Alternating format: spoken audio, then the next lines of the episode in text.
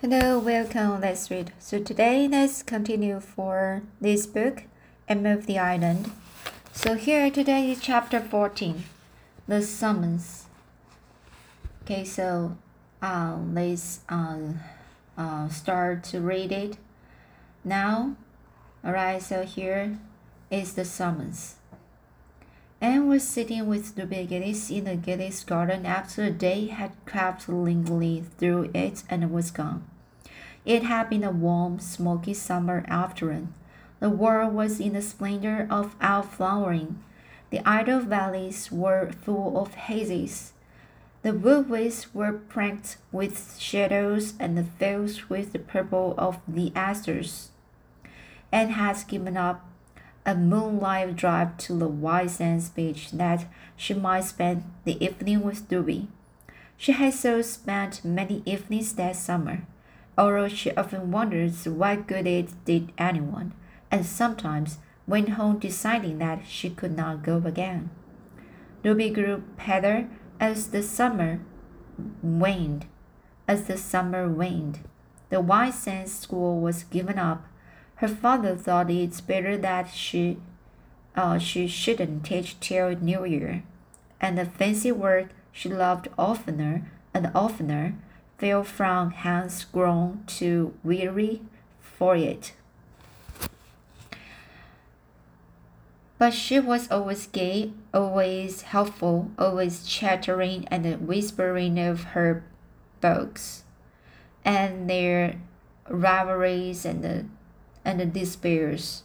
It was this that made Anne's visits hard for her. What had once been silly or amusing was gruesome now. It was death peering through a, a wilful mask of life. Yet Ruby seemed to cling to her and never let her go until she had promised to come again soon. Mrs. Lynde grumbled about Anne's frequent visits and declared she would catch consumption. Even Marilla was, was dubious. Every time you go to see Ruby, you come home looking tired out, she said. It's very, it's so very sad and dreadful, said Anne in a low tone. Ruby doesn't seem to realize her condition in the least, and yet I somehow feel she needs help, grabs it, and I want to give it to her and can't. All the time I'm with her, I feel as if I were watching her struggling with an invisible foe, trying to push it back, push it back with such, with such a rebel. Oh, sorry, with such feeble resistance as she has. That is why I come home. I come home tired. But tonight Anne did not feel this so keenly. Ruby was strangely quiet. She said not a word about parties and the drives and the dresses and the pharaohs. She lay in the hammock with her untouched work beside her, and a white shawl, a, and a white shawl wraps about her thin shoulders. Her own yellow braids of hair, how Anne had envied those beautiful braids in old school days. Lay on either side of her. She had taken the pins out. They made her head ache, she said. The hectic flush was gone for a time, leaving her pale and childlike. The moon rose in the silvery sky, impurring the clouds around her. Below, the pond shimmered in its hazy radiance. Just beyond the Gillis homestead was the church, with the old graveyard beside it. The moonlight shone on the white stones, bringing them out in the clear relief against the dark trees behind. How strange the graveyard looks by moonlight, said Ruby suddenly. How ghostly, she shuddered. And it won't be long bef- it won't be long now before I will be lying over there. You and Dinah and all the rest will be going about, full of life, and I will be there, in the old graveyard, dead. The surprise of it bewildered Anne. For a few moments she could not speak. You know this so you know it's so, don't you? Said Ruby insistently. Yes, I know, answered Anne in a low tone. Dear Ruby, I know. Everybody knows it, said Ruby bitterly. I know it. I've known it all summer, though I wouldn't give in. And oh, Anne. She reached out and caught Anne's hand pleadingly, impulsively. I don't want to die. I'm afraid to die. Why should you be afraid, Ruby? Asked Anne quietly. Because, because, oh, I'm not afraid but that I will go to heaven and I'm a church member, but it will be all so different, I think. And I think, and I get so frightened and, and homesick. Heaven must be very beautiful, of course. The Bible says so. But then it won't be what I've been it won't be what I've been used to. Through Anne's mind drifted an intrusive recollection, rec recollection of a funny story she had heard Philippa Gordon tell. The story of some old man who had said very much the same thing about the world to come. It had sound, sounded funny then, she remembered how she and Priscilla had laughed over it, but it did not seem in the least humorous now, coming from Ruby's pale, trembling lips. It was sad, tragic, and true. Heaven could not be what Ruby had been used to. There had been nothing in her gay, frivolous life, her shallow ideals and aspirations, to fit her for that great change or make a life to come seem to her anything but alien and unreal and undesirable, and wondered helplessly what she could say that would help her. Could she say anything? I think, Ruby, she began hesitatingly, for it was difficult for Anne to speak to anyone of the deepest thoughts of her heart or new ideas that had vaguely begun to shape themselves in her mind concerning the great mysteries of life here and the hereafter, uh, superseding her old childish conceptions. And it was hardest of all to speak of them to such as the beginnings. I think perhaps we have very mistaken ideas about heaven, what it is, and what it holds for us. I don't think it can be so very different from life here as most people seem to think. I believe we will just go on living a good deal as we live here and be ourselves just the same. Only it will be easier to be good to and to follow the highest all the all the all the hindrance, hind, hindrances, all the hindrances and the per, perplexity, perplexities will be taken away, and we shall see clearly. Don't be afraid, Ruby. I can't help it, said Ruby pitifully. Even if what you say about heaven is true, and you can be sure it may be only that imagination of yours. It won't be just the same. I can't be. I want to go on living here. I'm so young and I haven't had my life. I've fought so hard to live, and it isn't use. I have to die and leave everything I care for.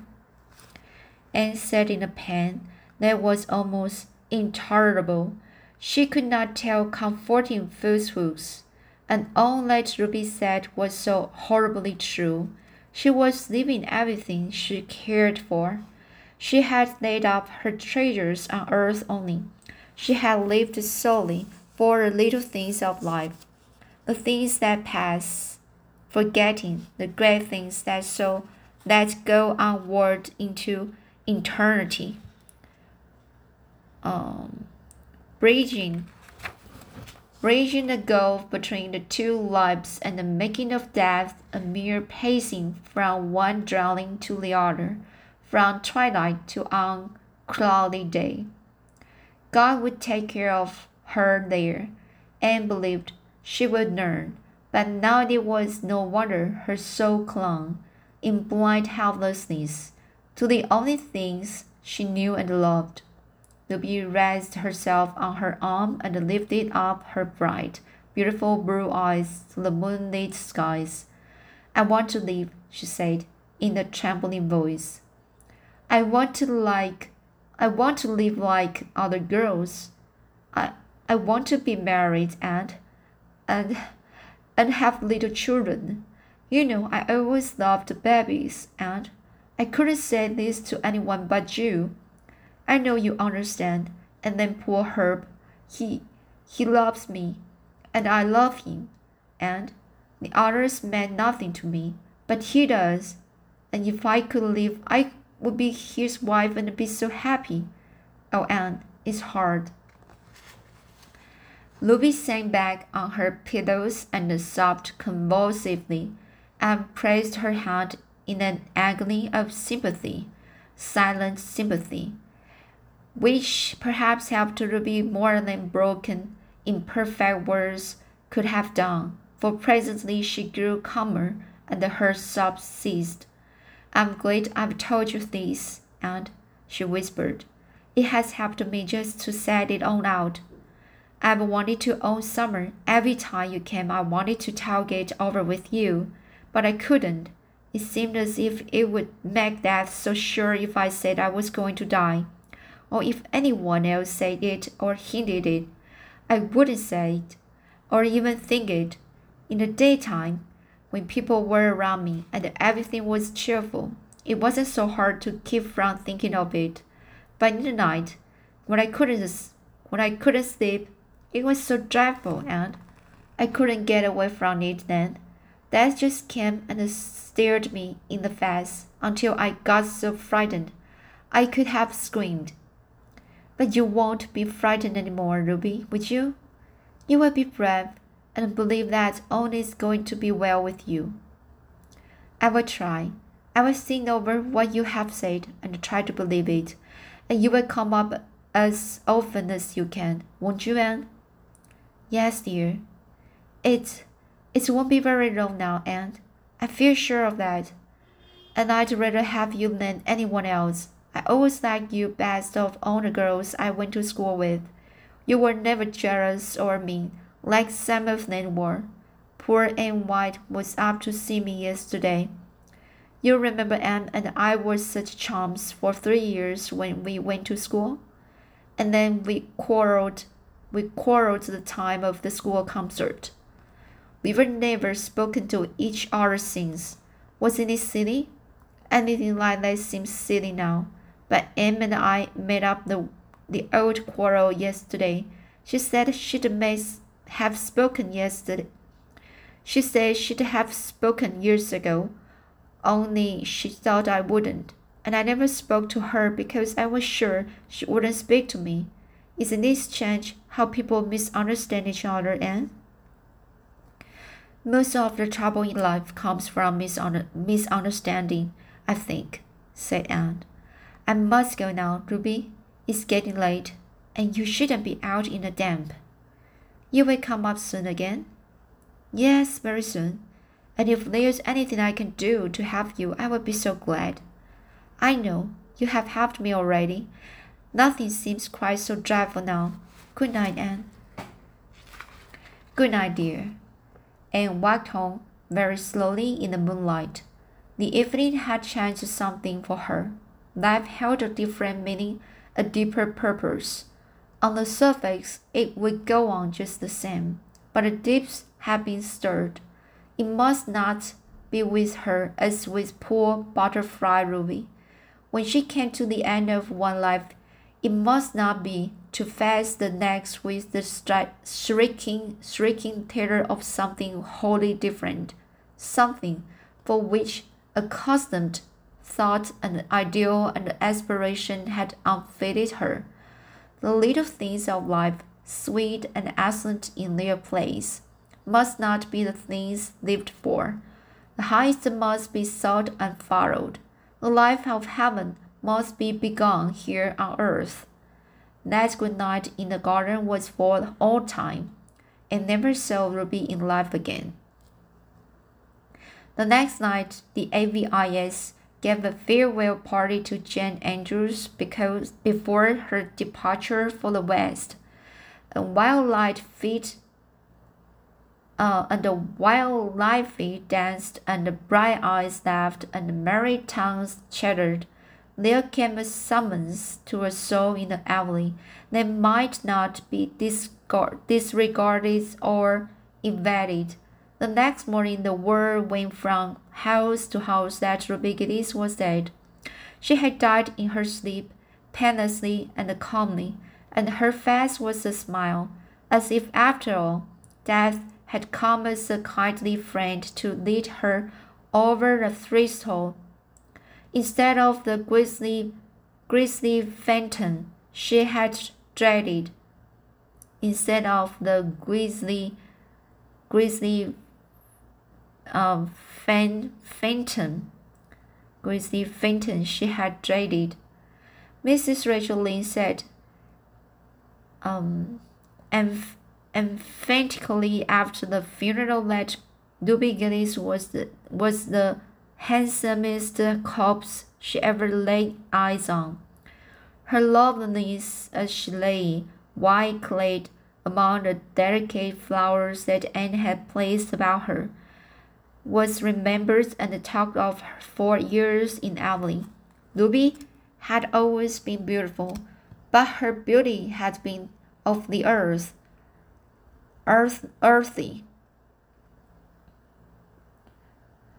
It had it had had a cons, concern. Uh, it it had had a certain a certain insolent quality in it, as if it found as if it fronted itself in the beholder's eye. Spirit had never shone through it. Intellect had never refined it. But death had touched it and, and consecrated it, bringing out the delicate modeling, modeling, modelings and the purity of outline never seen before doing what life and love and the great sorrow and the deep womanhood joys might have done for Ruby. And looking down through a mist of tears at her old playfellow, thought she saw the face God had meant Ruby to have, and remembered it so always. Mrs. Gillis called Anne aside in, into a vacant room before the funeral procession left the house and gave her a small packet. I want you to have this, she sobbed. Ruby would have liked you to have it. It's a embroidered centerpiece she was working at. It isn't quite finished. The needle is sticking in it just where she, where her poor little fingers put it the last time she laid it down, the, the afternoon before she died. There's always a piece of unfinished work left said Mrs. Lynde, with tears in her eyes. But I suppose there's always someone to finish it. How difficult it is to realize that one we have always known can really be dead, said Anne, as she and Dinah walked home. Ruby is the first of our schoolmates to go, one by one, sooner or later. All the rest of us must follow. Yes, I suppose so, said Dinah uncomfortably. She did not want to talk of that. She would have per- preferred to have discussed the details of the funeral. The splendid white velvet casket, casket, casket Mr. Gillis had insisted on having for Ruby. The Gillis must always make a speech even at funerals quoth Mrs. Rachel Lynde. Herb Spencer's safe face, the uncontrolled, hysteric grief of one of Ruby's sisters, but Anne would not talk of these things. She seemed wrapped in a reverie in which Dinah felt no suddenly that she had neither not neither lot nor part. Ruby Gillis was a great girl to laugh, said Davy suddenly. Will she laugh as much in heaven as she did in Avonlea? And I want to know. Yes, I think she will, said Anne. Oh, Anne, protested Dinah with a rather shocked smile. Well, why not, Dinah? asked Anne seriously. Do you think we will never laugh in that in heaven? Oh, I, I, I don't know, floundered Dinah. Flow, flounder, ow, low. Flounder, floundered Dinah. It doesn't seem just right somehow. You know, it's rather dreadful to laugh in church. But heaven won't be like church all the time, said Anne. I hope the end, said Davy emphatically. If it is, I don't want to go. Church is awful dull. Anyway, I don't mean to go for ever so long. I mean to live to be a hundred years old, like Mr. Thomas Brewitt of White Sands. He says he's lived so long 'cause he always smoked tobacco, and it's killed all the germs. Can I smoke tobacco pretty soon, Anne? No, Debbie. I hope you will never use tobacco, said Aunt absently. What will you feel like if the germs kill me then? demanded Debbie. What would you feel like if the germs kill me then? demanded Sammy. So, this is the end of the chapter 14. So here is talking about the summons of the Ruby and I think it's very uh, sad, sad to talk about a person or a friend just died. Um, it's a, a really different, very special experience. Uh, maybe it's just a remind of the something in your life. Sometimes you need to just cherish yourself and your friends and your families uh, so so just watch the some some people die. Uh, just uh, a way just to let you feel how the wonderful world you are and um, how the beautiful people around. So let's see today and I hope you like it.